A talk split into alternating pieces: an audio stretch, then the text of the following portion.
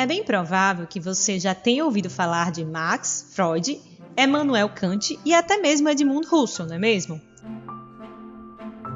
Esses pensadores expressam diferentes pontos de vista sobre quem é o homem, sua missão no mundo e o que o espera após a morte. Mas será que eles estavam certos? E você? Quem é o homem no seu ponto de vista? Você não sabe responder essa pergunta? Você pode me dizer: nem sou filósofo ou estudioso da área, mas você não é uma pessoa, você não é um ser humano. Será que não seria importante para você saber um pouco sobre antropologia para entender melhor sua missão no mundo?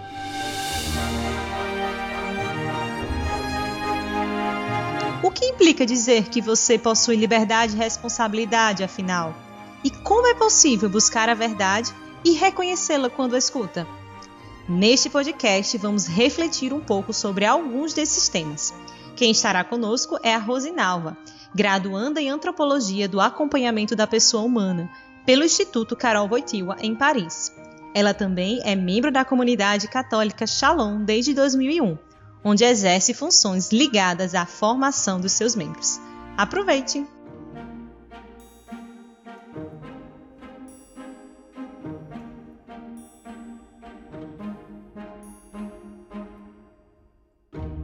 Abordar o tema da pedagogia antropológica para a restauração humana exige que aqui nós façamos um caminho.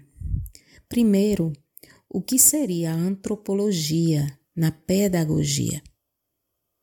Ver, observar, estudar o homem como um fazedor de cultura, estudar o seu desenvolvimento, estudar como ele realiza os seus objetivos, estudar os seus comportamentos, estudar o seu modo de aprendizado.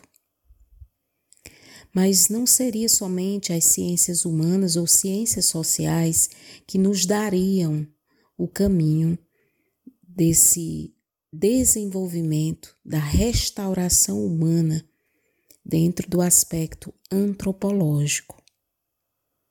Veja bem, tudo depende do ponto de vista. Existem várias antropologias. Então, o modo como vamos levar este homem à restauração depende então do ponto de referência que escolhemos. Então, vou aqui abordar alguns pontos de referências até chegarmos àquele que seria, vamos dizer assim, o caminho ideal para essa restauração humana. Se escolhemos o ponto de vista do trabalho, o homem é um animal que fabrica o que é necessário para transformar a matéria. Essa é a antropologia marxista. Se pegarmos o ponto de vista do prazer, definimos o homem como um ser onde sua força vital é dominada pela busca um tanto narcisista de um gozo e de um prazer que dure sempre.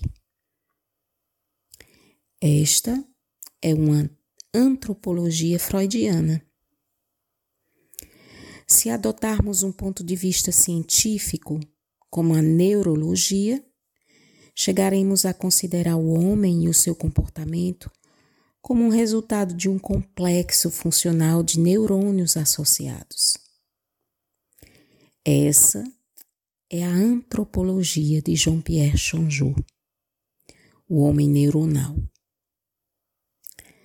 Podemos ver também o ponto de vista da autonomia, do eu. O homem que, que faz de si o fundador, o sujeito, o objeto autônomo da sua vida moral. Então, nós teremos aqui a antropologia de Emmanuel Kant. Podemos também nos contentar em analisar o comportamento humano como se comporta um homem colérico, uma mulher apaixonada, uma criança ciumenta. E se pararmos simplesmente aí, nós vamos encontrar o biavorismo de John Boyd Watson. E o biavorismo nos deixa insatisfeitos. Por quê? Porque parece colocar, vamos dizer assim, entre parênteses, divergentes formas de agir do homem.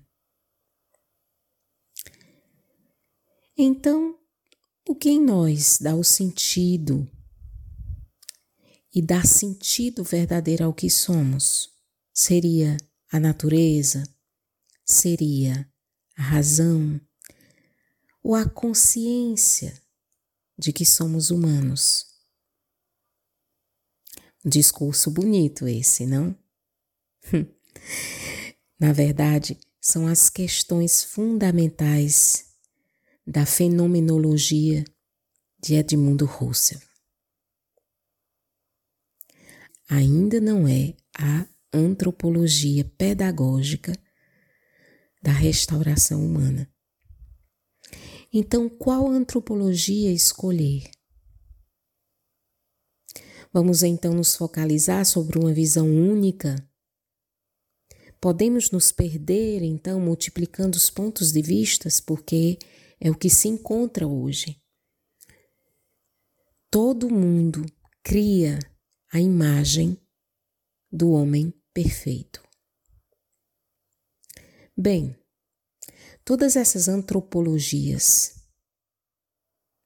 que acabei de falar nos dizem alguma coisa do homem. São fenomenologias. O prazer é bom, o trabalho é útil, o nosso cérebro é um instrumento indispensável, a autonomia é uma qualidade da pessoa. Agir em vista do outro é criar relação. O homem é um ser de relação. A consciência, de fato, fundamenta o sentido. Se a pessoa é um mistério, então valerá a pena analisar além das variáveis do seu comportamento? Não. Não porque o homem é um ser criado, um ser recriado, um ser único. O homem é corpo e alma, único no seu todo e inseparável até a morte nas dimensões de corpo e alma. A visão integral que unifica e ordena o conhecimento das ciências humanas se faz necessários nos tempos atuais. O homem deve se tornar um ser livre e responsável. Vamos entrar aqui primeiro nos pontos pedagógicos para essa restauração humana. O homem deve se tornar um ser livre e responsável. O homem não depende somente de sua força física e psicológica, mas também da sua força moral. E aqui entra a questão da virtude. Por quê? Porque esta vida moral, esta vida virtuosa, ela dispõe o homem a buscar a verdade com a inteligência, a amar o bem com a sua vontade, a reorientar a sua afetividade, a dispor do seu corpo de forma humanizada e íntegra. E aqui está, nesses pontos, o segredo do processo de restauração humana. É a virtude que devolve ao homem a imagem perdida de si mesmo. Vou voltar a repetir. A virtude dispõe o homem, a virtude é a vida moral, dispõe o homem a buscar a verdade com a sua inteligência, a amar o bem com a sua vontade, a reorientar a sua afetividade, a dispor do seu corpo de forma humanizada. O destino do homem no plano de Deus, nós já sabemos. O homem deve viver de acordo com os desígnios do seu Criador. A gente sabe que o homem perdeu o seu objetivo para o qual ele foi criado. Nós sabemos disso.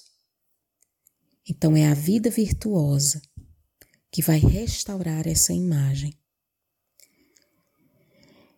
E entendamos aqui algo muito interessante. Não se pode caminhar para uma restauração do homem sem o auxílio e a formação do Espírito Santo. Os padres da igreja já diziam isso, e de maneira especial, São Santo Irineu de Lyon fala sobre isto. O Espírito Santo é o agente imediato da transformação e do crescimento da imagem de Deus no homem, a imagem do Filho. O Espírito Santo também é luz que ilumina a alma.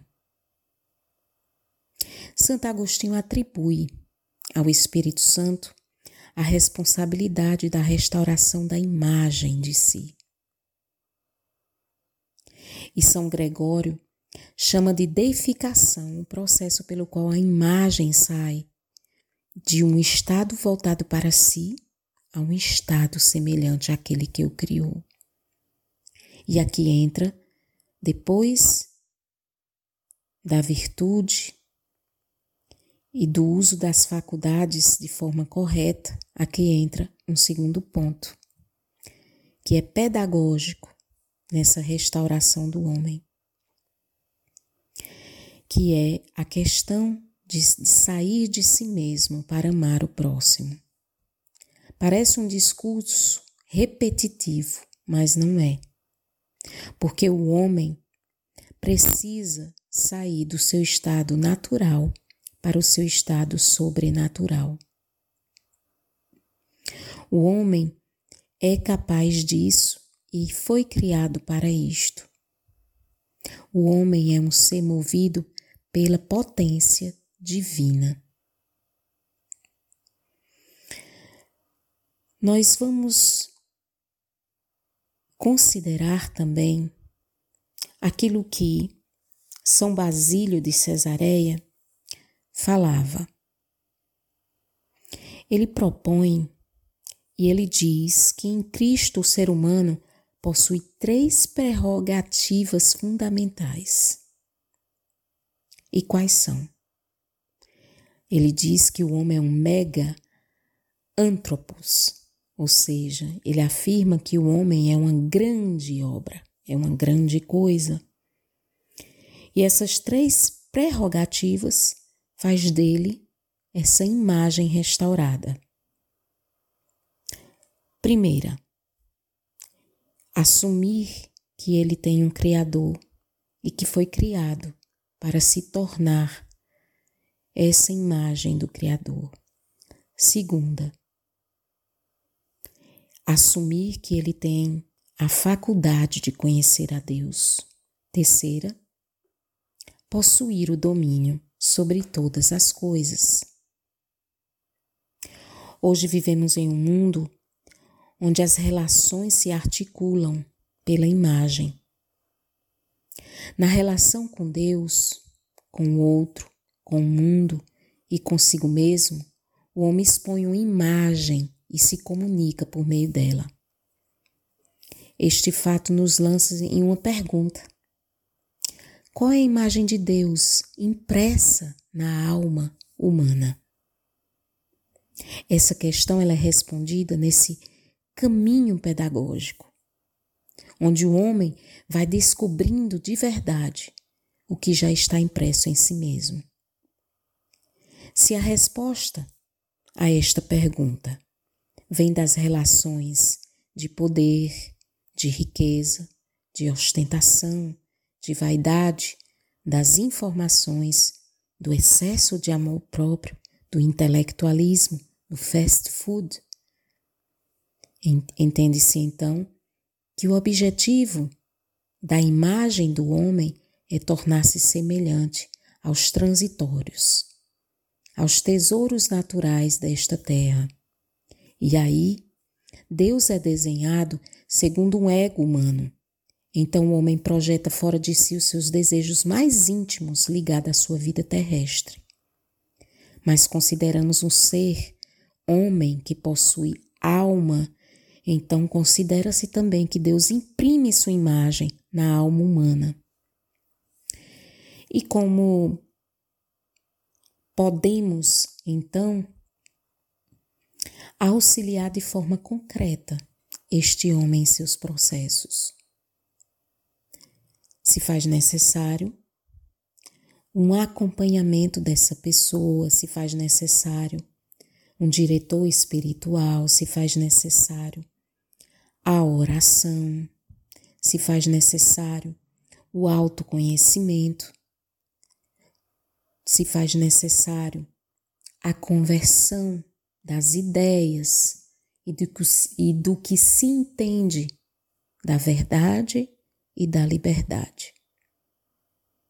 Se caminhamos nesta direção, certamente vamos ser restaurados em nossa imagem. Alimentar a sua fé é necessária para a restauração desta imagem. A experiência com o Espírito Santo e alimentar-se da palavra de Deus. Entendam, o homem não deixa de ser aquilo que ele é, mas é preciso que alguém chegue e o recorde que no íntimo dele existe uma originalidade.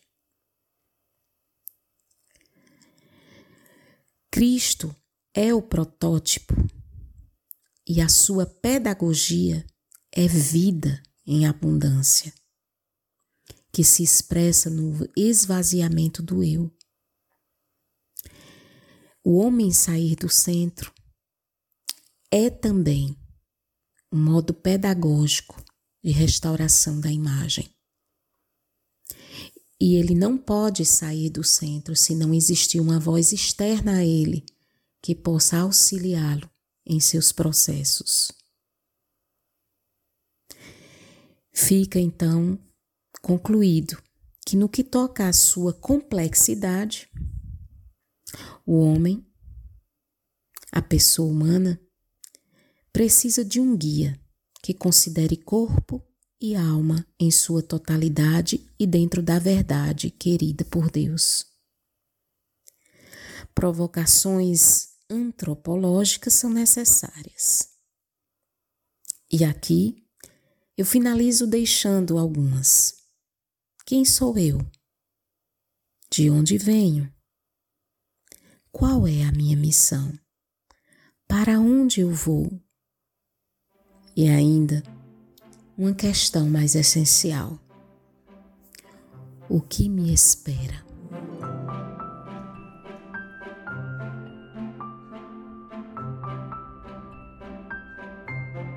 O homem foi criado para sair do estado natural para o sobrenatural. Sim, ele foi criado para a magnanimidade, para coisas grandes e elevadas. E como disse Santo Irineu de Lyon, o Espírito Santo é o agente imediato da transformação e do crescimento da imagem de Cristo no homem. Ele é a luz de Deus na alma.